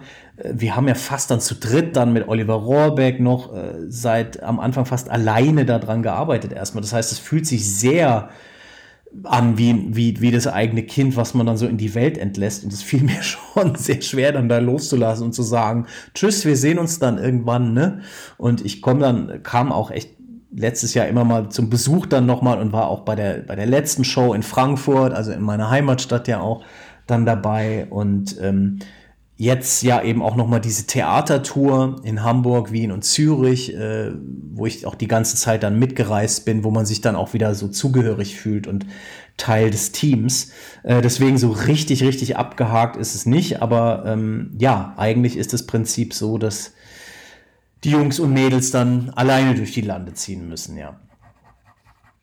Naja, aber du hast einen Teil der Ferienbanden hast du ja mitgegeben, ne? Also Inspektor Tappert ist es, ne? Genau. Oder Kommissar Tappert. Ja, Matthias Keller ist äh, ein, äh, ein, ein ähm, Sprecher aus, aus Frankfurt auch und äh, der ist äh, bei uns bei der Ferienbande auch dabei und ich kenne Matthias äh, schon sehr, sehr lange. Und äh, ja, ich habe Matthias mit vorgeschlagen und wir haben dieses Mal eher ein richtiges Casting gemacht. Wir haben es ein bisschen anders aufgezogen als bei den letzten Malen, ein bisschen anders besetzt. Wir haben wirklich direkt auf die Rollen gecastet und haben uns ganz viele Leute angehört und Matthias war dann auch dabei und äh, der hat äh, dann alle überzeugt, weil er einfach so auch so ein vielseitiger äh, Sprecher und Schauspieler ist. Und ähm, deswegen war dann irgendwann klar, Ach du liebe Güte, Matthias ist jetzt auch bei den Fragezeichen dabei und er hat sich sehr gefreut. Und für ihn und mich ist es natürlich immer so ein, so ein, so ein kleines äh, oder auch großes surreales Moment zwischendrin, wenn wir dann irgendwie sehen, wir sind hier beim Soundcheck auf einer gigantischen Bühne irgendwo und er, er macht dann mal aus Spaß kurz den Tappert beim Soundcheck und man denkt sich nur, meine Fresse. Das, was passiert hier? Äh, die Universen äh, crashen zusammen. Aber ähm, funktioniert gut, finde ich. Und Matthias äh, ist ja auch ein, ein Fan, ein, ein Fragezeichen-Fan. Das heißt, für den ist es auch ein, ein großartiges äh, Erlebnis jetzt, diese Tour. Ja, glaube ich. Großartig. Also, äh, weil er so wandelbar ist, ist er sehr, sehr präsent gewesen. Eben vom, äh, ist ich wollte gerade Kastellan sagen, aber der Schlossherr. ja, genau, Torschwan, der Besitzer Torschwan, von Morley House, genau richtig.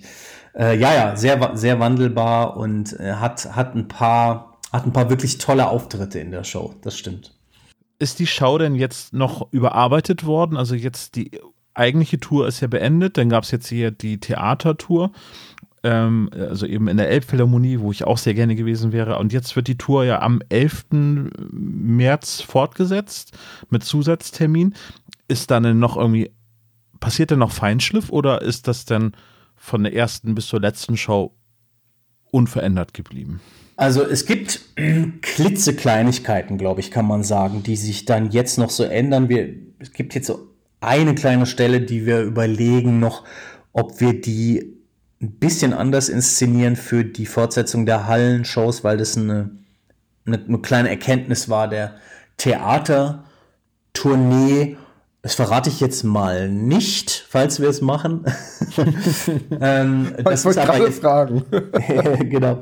Das ist jetzt aber nichts äh, Grundlegendes, was in die Story eingreift. Äh, das, das bleibt jetzt schon so, das ist schon Teil des Ganzen, deswegen probt man ja auch so viel vorher, ähm, dass man versucht, da nicht so viel Sachen noch zu verändern. Man darf auch nicht vergessen, dass diese Shows, so wie man sie sieht in den Hallen, eine solche Größenordnung haben auch vom Produktionsapparat, dass man da gar nicht so, so flexibel ist tatsächlich, dass man da gar nicht so umstellen kann, äh, grundlegend, wie man es jetzt zum Beispiel bei kleineren Produktionen machen kann oder auch jetzt wie bei uns bei der Fernbande oder so, sondern das ist, sind ja festgelegte, programmierte Licht- und Sound-Cues. Äh, das wird, die Shows wird gefahren aus unterschiedlichen Richtungen jeden Abend von, von Kollegen. Das sind Abläufe, die sind eingespielt und ähm, müssen im Prinzip auch so ablaufen, obwohl natürlich die, äh, die Schauspieler auf der Bühne Freiheiten haben in ihrem Spiel. Äh, und das war uns diesmal beim Tapan übrigens auch sehr wichtig, dass das alles nicht so durchgecued ist, sondern dass man auch ein bisschen Spielraum hat, um eben miteinander zu spielen. Ähm, aber ansonsten kann man da gar nicht so permanent ähm, umlegen. Das, was ich immer mal so gemacht habe, ist, dass man zwischendrin mal reinhört. Ich kann ja Gott sei Dank durch diese Apple äh, Music Mitschnitte, die es jeden Abend gibt, auch immer reinhören in die Show, mir so bestimmte Stellen anhören und dann gebe ich manchmal einfach so ein paar Anmerkungen rein. Also dass man sagt, okay, hier ist irgendwie in den Reaktionen was komisch oder äh, ihr habt an der Stelle sehr verschleppt oder so. Ähm, aber ähm, man macht keine großen Änderungen mehr jetzt und so ist es auch nicht für die Fortsetzung der Tour gedacht. Hörst du die drei Fragezeichen zum Einschlafen oder hast du sie? Äh nee. Oder geht äh, das jetzt nicht das mehr? Das geht nicht mehr. Äh, das geht schon eigentlich lange nicht mehr. Ähm, ich habe lustigerweise zwischen den Jahren jetzt mal so, äh, so bei so langen Spaziergängen dann einfach mal ein paar Folgen so gehört. Also einfach mal so angemacht, weil mich dann was interessiert hat. Und dann habe ich tatsächlich dann Folgen durchgehört und dann aber auch mal aus so einer Zeit, wo, wo also aus so einer Phase, äh, so 60er, 70er Folgen und so, die ich einfach nicht so gut kenne. Ähm, aber ansonsten äh, kann ich keine drei Fragezeichen hören zum Einschlafen oder so, zum Entspannen. Das ist tatsächlich dann zu sehr Job und äh, man ist zu nah dran an dem, an den Leuten auch, äh, dass ich da das Kopfkino in dem Sinne nicht mehr aktivieren kann. Tatsächlich, ja. Nee, das ist, geht, das ist tatsächlich leider vielleicht eine, eine Nebenwirkung, äh, die manchmal schade ist. Wenn man ja, wir werden das auch gefragt. Äh, ja weil wir durch die Folgenbesprechung natürlich die Folgen intensiver hören, als sie zum Einschlafen zu konsumieren. Das geht gar nicht mehr, oder? Oder könnt ihr das noch? Ja, ich, ich kann das noch, aber es fällt mir zunehmend schwerer. Okay. Also gerade Folgen, die wir schon besprochen haben, habe ich dann äh, in einer Phase dann so konzentriert gehört, dass es dann auch dann wirklich schon schwer ist, dann da wieder abzuschalten, weil äh, bei der Besprechung würde ich dann daran denken, was ich dann dazu gesagt habe oder was ich da für Gedanken dazu habe oder ergänze diese Gedanken und schon ist dieser Effekt, dass ja. ich damit abschalte, ist dann flöten gegangen. Dementsprechend wird es ein bisschen enger. Das heißt, wenn wir mit diesem Podcast durch sind, muss ich mich, glaube ich, einer Gehirnwäsche unterziehen. könnt, könnt, damit ich vergesse. Könnt ihr denn überhaupt noch Hörspiele zum Einschlafen hören? Ist das, ja, auf jeden ja das geht noch, ne? Okay. Mhm. Also, also es ist immer noch äh, auch die drei Fragezeichen, die ich zum Einschlafen höre. John Sinclair zum Beispiel geht nicht so gut. Mhm. Ferienbande geht auch nicht so gut, muss ich dir leider sagen. Das ist vollstes Verständnis. Mich, mich wundert das fast und beunruhigt eigentlich, wenn uns Fans sagen, äh, ich höre euch zum Einschlafen, wo ich immer denke, um Gottes Willen, wir, wir schreien euch da anderthalb Stunden an mit diesen ja. grotesk überzogenen Figuren. Wie kann man denn da Vielleicht einschlafen? die Leute das an ihrer Arbeit. Also. ja, genau. Sondern abschalten damit. Genau, so ein schönes Hintergrundgebrülle. Äh, nee, das, das verstehe ich sogar sehr gut, dass man nicht so Fanband einschlafen kann. Also ich sag mal, drei Fragezeichen höre ich, seitdem wir diesen Podcast machen, deutlich analytischer als mhm früher und denke dann auch oft mal so, warum ist mir das all die Jahre vorher nicht aufgefallen? Es ist halt so ein, so ein Wahrnehmungsding. Ja, ja. Nee, aber man wird ja auch dann, es ist dann so ein Berufsschaden oder wie man das nennen kann, ne? Also, dass man sozusagen, ihr, ihr seid jetzt so in diesem Modus drin, dass man auch ganz anders zuhört und dann so Querverbindungen schlägt und vielleicht auch schon an diese Präsentationsform denkt. Wie würde ich das jetzt aufarbeiten im Podcast? Und dann ist natürlich, ist es vorbei mit dem Wegschlummern.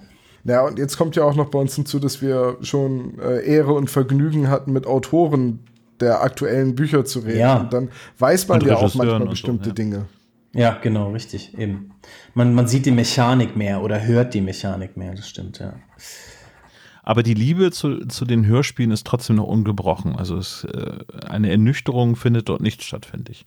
Schon was die, einige Produktionen angeht, äh, ist man denn vermeintlich ja alt lieb gewordene Lieblingsfolgen äh, werden denn bei genauerer Betrachtung dann doch eher nicht mehr so das geliebte Kind werden, mhm. aber so der Kern und die Faszination der Hörspiele und, und dieses Nachhausekommen in diese Hörspielwelt, die bleibt trotzdem noch erhalten.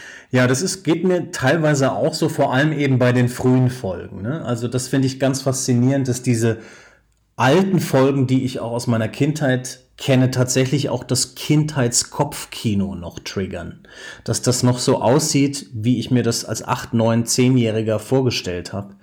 Äh, das finde ich ganz faszinierend. Also natürlich ist da jetzt ein erwachsener Blick drauf oder ein erwachsenes Ohr drauf. Äh, und man hört es in dem Sinne auch nicht mehr so. Aber wenn ich dann mal reinhöre, zum Beispiel in den Zauberspiegel oder so, dann habe ich noch diese Bilder von damals. Und das ist schon wirklich was Besonderes an, an diesem Medium. Äh, das ist schon abgefahren, dass das so funktioniert. Also Spanisch lernt man mit dem Zauberspiegel nicht, aber. Nee, genau. War das auch so ein bisschen der Grund, warum dann ein Charakter aus einer Klassikerfolge wie Ellie Jameson im dunklen Taipern wieder aufgetaucht ist weil das ist ja eigentlich hätte ich jetzt Kari äh, Erlhoff hinter der Idee vermutet, aber wenn jetzt das Buch ursprünglich von Hendrik Buchner stammt. Äh, ja, ja, nee, aber Ellie Jameson, äh, und da bin ich tatsächlich sogar gerade ein bisschen unsicher. Das ist, glaube ich, eine Andreas Fröhlich-Idee gewesen. Ich weiß es nicht. Dünnes Eis, bin mir unsicher. Auf jeden Fall war als böse Zunge würde ich jetzt behaupten, na, da wenn man die Schwester fragt, kann das ja auch nicht so. ja, genau.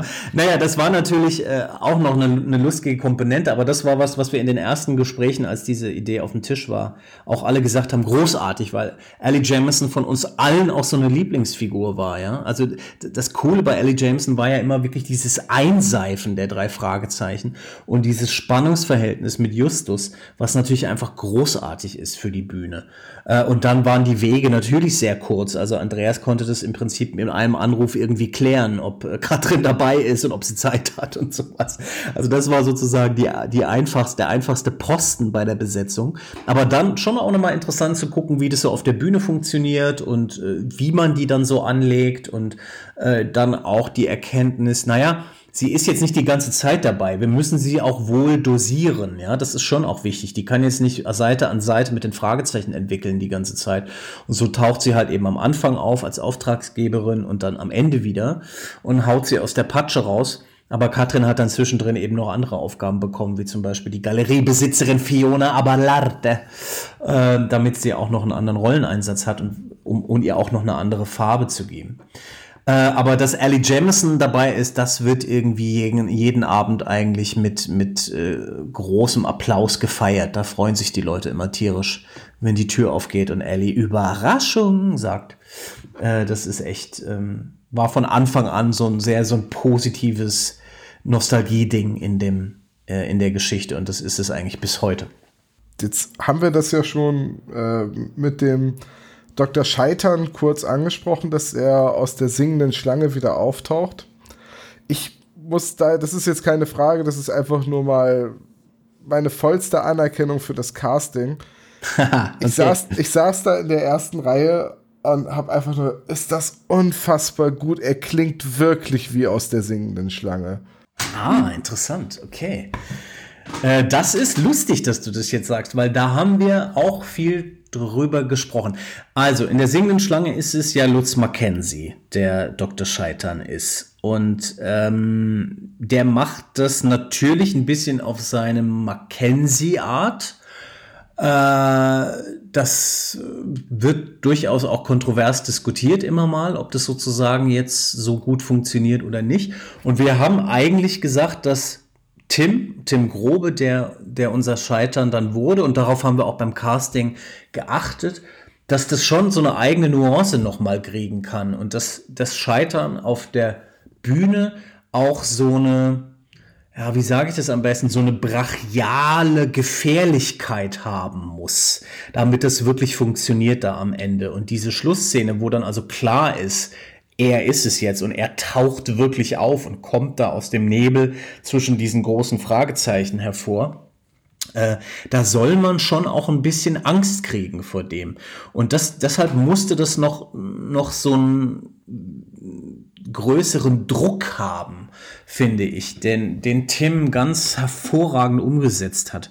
Und das ist in meinen Ohren und Augen schon auch anders als Mackenzie, Äh, aber lustig, dass du dann da, äh, dass das bei dir so der Gänsehautmoment war, zu sagen, ach wie geil, das ist ja sozusagen der echte, der alte. Also du verunsicherst mich jetzt gerade enorm, weil jetzt ist die Show ja auch schon wieder fast ein halbes Jahr her. Krass, wenn man so drüber nachdenkt. Naja, vier, vier Monate.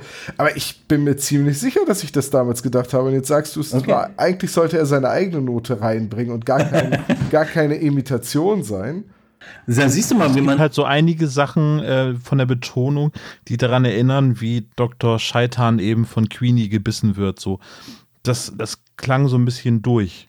Okay, so. also. Also so eine Stimmenüberähnlichkeit habe ich jetzt ich persönlich zum Beispiel nicht so empfunden, aber bei einigen Sachen, wenn man sich das so anhört, denkt man so, ja, so würde das auch Lutz McKenzie dann eben ähm, so sagen, wenn er das spielen würde.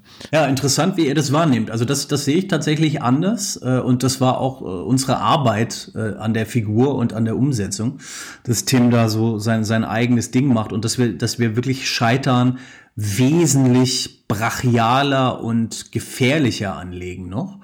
Aber wer weiß, also es ist ja lustig, was dann so, so eine Wahrnehmung triggert. Diese Szene wird ja eingeleitet, wenn die drei Fragezeichen im Käfig baumeln, mit äh, diesem Sound, diesem Originalgesang, ne? dieser leiernde Gesang, dieser Asmodi-Gesang. Und vielleicht triggert das natürlich sofort auch diese Stimmung, dass man das, was folgt, sozusagen dann auch so einsortiert äh, in dieser Wahrnehmung, die man hatte in dem Hörspiel. Kann ja, kann ja wirklich wurde, sein. Würde wurde das neu eingespielt oder ist das Rüdiger Schulzki gewesen? Mhm. ja. Man müsste jetzt mal mehr Leute fragen, wie sie das empfunden haben. Sehr interessant. Vielleicht, vielleicht kommt meine Assoziation hauptsächlich daher und mhm. ihr habt mich dann einfach geschickt manipuliert. Äh, ja. Wir können das ja mal in den Kommentaren hier sammeln, also ne, wenn ja, unsere Hörer das äh, so empfunden haben dürfen auch gerne alle schreiben, nee, Tom hat keine Ahnung, der hat nicht richtig zugehört. Vielleicht war ich einfach von dieser ganzen Bühnenshow mit den vielen brennenden Feuern und dem ja. unter der Decke hängenden Käfig, in die die drei Fragezeichen eingesperrt sind. Und vielleicht war ich auch einfach komplett abgelenkt. Sehr gut. War, oder war das das Rammstein-Konzert? genau, richtig. Das, äh, das haben wir auch überlegt, ob noch Flammen sprühen soll. Also haben wir ja sogar auch. Es wird ja dann, es ist ja, ja tatsächlich Pyro äh, noch am Start äh, in die Höhe. Aber ja, ja, nee, das war schon auch der, ähm, der Sinn und Zweck, aber gerade deshalb auch dann das Casting von Tim, weil diese Szene ja wirklich tricky ist. Ne? Also man hat dann, der, der Vorhang geht wieder auf sozusagen und dann hängen die drei Fragezeichen in einem echten Käfig zehn Meter unter der Decke. Auf der Bühne brennen echte Fackeln und es nebelt. Und dann muss man da als Bösewicht auftauchen und quasi gegen auch diese Bühnengimmicks anspielen. Da braucht man schon wirklich äh, Druck auf der Lunge und, und so ein Charisma. Äh, und äh, das finde ich macht Tim wirklich großartig. Und ich kriege da auch immer ab und zu noch Gänsehaut manchmal an manchen Stellen, wie er das abliefert. War sehr süß übrigens, kleine Anekdote von der Theatertour in Wien. Da habe ich das zum ersten Mal gehört, als Dr. Scheitern auftritt und dann Justus einen Fettsack nennt, als dann aus dem Publikum wirklich Buchrufe kamen. Buh! Lass unseren Justus in Ruhe. Das fand ich sehr süß. Das ist die zeitgemäße Betrachtung, ne? Also das Fettshaming ist ja. Genau, das geht gar nicht. Wird es irgendwie Outtakes geben? Also oder sind sie bei allen äh, Live-Mitschnitten schon, ja, die sind mit drin, die genau. sind geschnitten. Richtig, genau. Also da muss man sich, es, es gibt, ich habe tatsächlich nicht so den Überblick, also alles habe ich jetzt auch nicht gehört. Es gibt ab und zu mal kleine Versprecher. Es gab auch in einer Show, als ich nicht dabei war, äh, wurde mir mitgeteilt, dass am Ende die Bühne so glatt war, weil dieser Bühnennebel äh, irgendwie eine chemische Reaktion hingelegt hat, die so nicht geplant war und plötzlich ein glitschiger Film auf der Bühne war, so, so dass Oliver Rohrbeck sich hingelegt hat und ich glaube auch Katrin Fröhlich, die haben sich wirklich, die sind wirklich gestürzt auf der Bühne am Ende und man hört das auch in der Aufzeichnung. Sie haben sich Gott sei Dank nicht wehgetan, aber es war wohl, äh, ja, sah wohl spektakulär aus. Sowas ist passiert, aber ansonsten sind, glaube ich, jetzt gar nicht so viele krasse Outtakes dabei, dass man da jetzt so ein eigenes Blooper-Reel draus machen könnte. Wir würden aus dem Spoiler-Teil jetzt einfach rausgehen. Ähm, dann, äh, du bist jetzt aber auch schon weiter beschäftigt, weil du hast ähm, vor, für 2020 auch noch mit der Ferienbande auf Tour zu gehen. Wie du gesagt hast. Genau. Äh, es wird die Ferienbahn ins All geschossen, oder? Nein, das ist noch die, äh, das ist noch die alte Information. Wir haben eine, ah. eine lustige äh, Kehrtwende gemacht mit dem Thema. Also ja, es geht wieder auf Tour mit der Ferienbande im Herbst 2020 sind wir äh, kreuz und quer unterwegs im September und dann im Oktober nochmal. Ähm, und äh, wir haben, hatten erst die Idee, die Ferienbande ins Weltraum zu schießen äh, und also ins All heißt es, äh, grammatikalisch richtig. Und äh, haben dann aber gemerkt, na, das ist vielleicht nicht so klug, vor allem, weil zeitgleich jetzt das Vollplayback-Theater äh, ja. unterwegs ist mit dem gleichen Thema. Und wir hatten da wirklich schon angefangen, das zu formulieren und hatten auch schon einen Titel und so und haben dann aber gesagt, nee, komm, scheiße, das, das ist blöd. Äh, da, äh, wir kennen das Vollplayback-Theater ja und schätzen die sehr und finden die großartig und die kennen uns auch und haben ihnen gesagt, komm, das ist, das, das müssen wir nicht machen und haben dann noch mal ein bisschen überlegt und jetzt wird es ein ganz anderes Thema. Äh, Thema äh, Titel kann ich schon verraten, ist nämlich Meltdown im verfluchten Horrorhotel. Und äh, da wisst ihr Bescheid, in welche Richtung es geht. Also wir knöpfen uns jetzt so ein bisschen mehr die die Gruselserie vor und ähm, haben noch so einen Kniff uns überlegt, dass die Ferienbande es mit einem Buch zu tun bekommt, was sie bisschen so wie die unendliche Geschichte in eine Story reinzieht. Und ich weiß nicht, ob ihr das noch kennt. Es gab in den 80ern und 90ern diese Spielbücher, wo man also ja. eine Geschichte gelesen hat und dann selbst entscheiden konnte, auf welcher Seite geht's weiter. Also willst du so die Treppe hochgehen, willst du in den Keller gehen, liest weiter auf Seite 96 und so. Der einsame Wolf. Genau. Und so weiter. Diese Sachen. Und das ist ein bisschen das Vorbild jetzt für die neue Show. Und wir überlegen jetzt auch gerade so ein paar interaktive Elemente einzubauen. Also, dass das Publikum tatsächlich mitentscheiden kann an manchen Stellen, wie es weitergeht.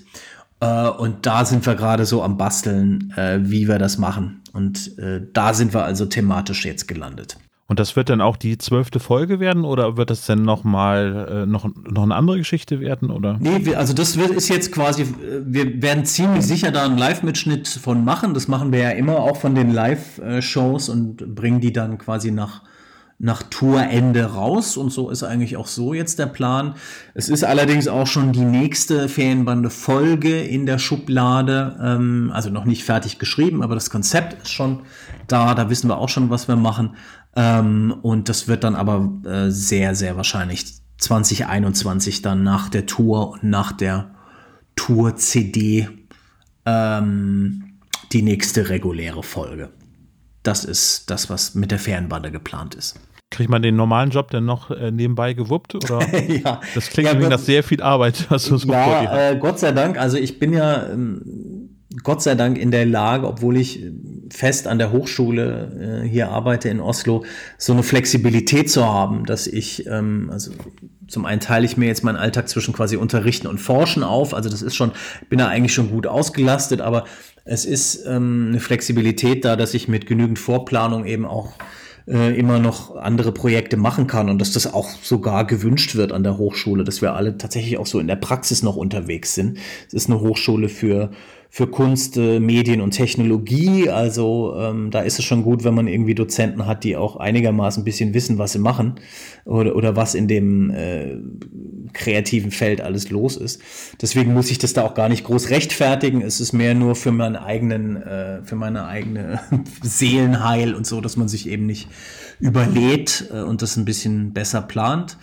Aber äh, also ich bin gut ausgelastet. Ich versuche auch äh, eigentlich so ein bisschen runterzufahren. Ähm, aber es sind einige Sachen geplant. Ich komme nicht drum rum. Ich mache ja auch ganz andere Projekte, die jetzt nichts mit äh, Jugendhörspielen zu tun haben, immer mal wieder. Ich habe für Audible äh, ein paar große Hörspielserien gemacht. Ich habe meine eigenen Projekte gemacht, die was ganz anderes sind. Und äh, da geht es demnächst Lock und Key weiter. zum Beispiel, ne, wenn ich hier da mal eben kurz, äh, wo ist jetzt auch gerade die Netflix-Serie zu? Äh, genau, richtig, genau. Das ist auch gerade sehr spannend. Lock and Key ist auch eine, äh, war eine Hörspielproduktion, die, die ich für Audible gemacht habe. Ähm, die jetzt gerade noch mal so ein bisschen neues Leben eingehaucht bekommt durch die Netflix-Serie. Ich finde auch tatsächlich unsere Hörspielumsetzung besser. Hüstel, Hüstel.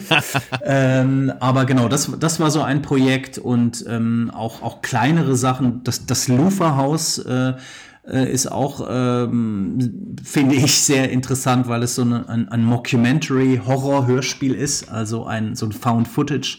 Horror-Hörspiel, was ich für die Lauscher Lounge äh, produziert habe vor einigen Jahren, ähm, wo ich diesen, wie gesagt, diesem Horror-Fable ein bisschen äh, frönen kann. Und äh, in die Richtung entwickle ich auch gerade bisschen andere Sachen. Ich will mir im Sommer auch ein bisschen Zeit nehmen, einfach eigene äh, Konzepte nochmal weiterzuentwickeln. Und ähm, dazu braucht man ja auch ein bisschen Zeit. Und äh, deswegen werde ich äh, ja die hoffentlich auch finden dafür. Du arbeitest auch oder hast schon mit Iva Diamenga zusammengearbeitet, ne? Tauscht ihr euch über solche Sachen aus? Ähm, direkt zusammengearbeitet habe ich noch nicht mit Iva, aber wir tauschen uns aus äh, ab und zu. Also wir kennen uns und haben auch schon, äh, haben, sehen uns ab und zu immer mal und haben tatsächlich auch gerade äh, vor dem Lufa-Haus zum Beispiel äh, uns sehr viel ausgetauscht, weil Iva ja auch äh, thematisch aus dieser Richtung kommt und ähm, war sehr interessant mit ihm, sich dazu besprechen, wie er rangeht an Sachen. Und das machen wir äh, hin und wieder äh, äh, immer mal. Und es ist natürlich auch ähm, sauspannend, die, die IWA-Projekte so aus, aus der Nähe ein bisschen zu beobachten, ja. Hm. Ich dachte, dass er mal bei der Ferienbande dabei war. Äh, ja, da hast du recht, natürlich. Äh, das habe ich jetzt unhöflicherweise vergessen. Ja, Iva hatte einen Cameo-Auftritt äh, im Dreiteiler in, in der U-Bahn. Da kommt er und hat eine kleine Rolle gesprochen, als Obdachloser. Genau, das hat er. das war ein Freundschaftsdienst. Ähm, aber ja, das war jetzt nicht so eine, eine große direkte Zusammenarbeit, aber ja, doch schon. Obdachloser hat er da die Rolle von Harry Rowold genau. gespielt. Ja, Harry Rowold hatten wir damals, wollten wir als Englischlehrerin besetzen im Internat der Ferienbande, was wir eigentlich total lustig fanden. Also eine Englischlehrerin mit dieser Stimme. Aber wie gesagt, Harry wollte nicht. Er hatte keinen Bock. Ähm, ja, Kai, äh, mir bleibt es nur ein, ein Dank auszusprechen äh, für, für das ganz tolle Interview. Äh, es waren sehr, sehr spannende Blicke hinter die Kulissen der drei Fragezeichen Live-Tour und der Ferienbande und so weiter. Äh, das, das freut mich sehr. Das äh, hat großen Spaß gemacht mit euch. Und ich habe ja auch, wie gesagt, ein bisschen reingehört in, in euren Podcast und bin da baff, wie wie ihr das macht, also wie sehr ihr ins Detail geht, zum einen und zum anderen, wie unterhaltsam ihr das präsentiert. Also das ist wirklich äh, ist sehr schön und so ging es mir jetzt hier auch. Das war ein, ähm, ein sehr angenehmes Gespräch und äh, fühlte sich überhaupt nicht äh, geplant und so super strukturiert an, aber im positiven Sinne. Also das war jetzt irgendwie plaudern. Ich hab, guck gar nicht auf die Uhr. Ich glaube, es war lang. Ich hoffe, die Leute sind nicht ein lang, ja. eingeschlafen. Aber äh, ja, mir hat es auch großen Spaß gemacht. Ja, ich, ich möchte mich auch einmal bedanken. Es war wirklich ein sehr schönes Gespräch. Ähm, ich hätte auch nicht gedacht, dass wir so lange über The Office und Stromberg reden, aber. ja, genau, das war ein Fehler, mich darauf anzusprechen. Ah, nee, aber klar, da kann man, da kann man noch ganz viel drüber reden. Oder da können wir gerne auch mal die äh, detaillierte Fortsetzung machen. Also, ja, sehr gerne. Bin ich sofort dabei. ich auch. Sehr, sehr gerne. Das mache ich gerne, ja. Ja, dann ähm, vielen Dank nochmal. Vielen Dank an euch da draußen fürs Zuhören. Wenn ihr den dunklen Taipan schon gesehen habt, dann schreibt uns mal unbedingt, wie es euch gefallen hat. Ähm, und tja, dann Kai, dann bleibt jetzt noch mal ganz offiziell hier die Einladung, mit uns mal eine Drei-Fragezeichen-Folge zu sezieren. Alles klar, dann müssen wir uns mal eine aussuchen. Fände ich spannend. Sehr, sehr gerne. Bei uns hat der Gast immer das freie Wahlrecht. Ähm, allerdings hebt Olaf das Gespensterschloss immer noch für unsere Besprechung mit Heike Dine Körting auf. Ja, das unbedingt. Das meine, ja, genau. Äh, dann, dann überlege ich mir mal was. Da hätte ich wirklich Lust drauf. Genau. Lasst uns mal gucken und dann gehen wir mal, nehmen wir eine Folge auseinander. Bin ich dabei. Super. Dann blenden wir jetzt hier den Podcast aus und wir sprechen noch offline noch ein bisschen weiter. Gut. Tschüss. Ciao. Ciao. Thank you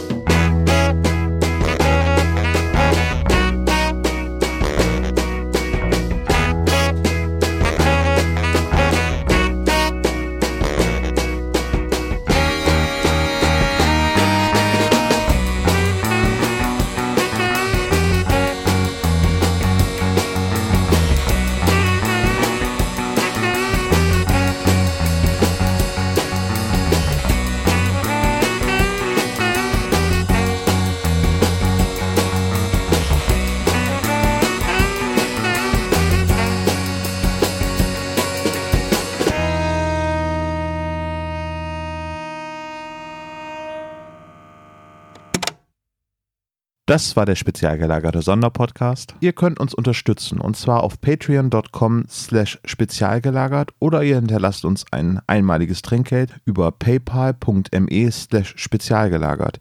Dieser Podcast ist ein Hobbyprojekt und hat keine Verbindung zu Kosmos oder Europa. Wir danken Dr. Orgel, dass wir ihr Lied nicht kleinlich als unser Intro verwenden können und natürlich unserer Station Voice Heinz Kreinbaum. Ihr findet uns unter Instagram, Facebook, Twitter unter spezialgelagert oder bei YouTube als spezialgelagerter Sonderpodcast über Spotify, Deezer und iTunes. Hinterlasst uns doch gerne einen Gruß auf unseren Anrufbeantworter. Die Telefonnummer lautet 0421 175 43 43 0.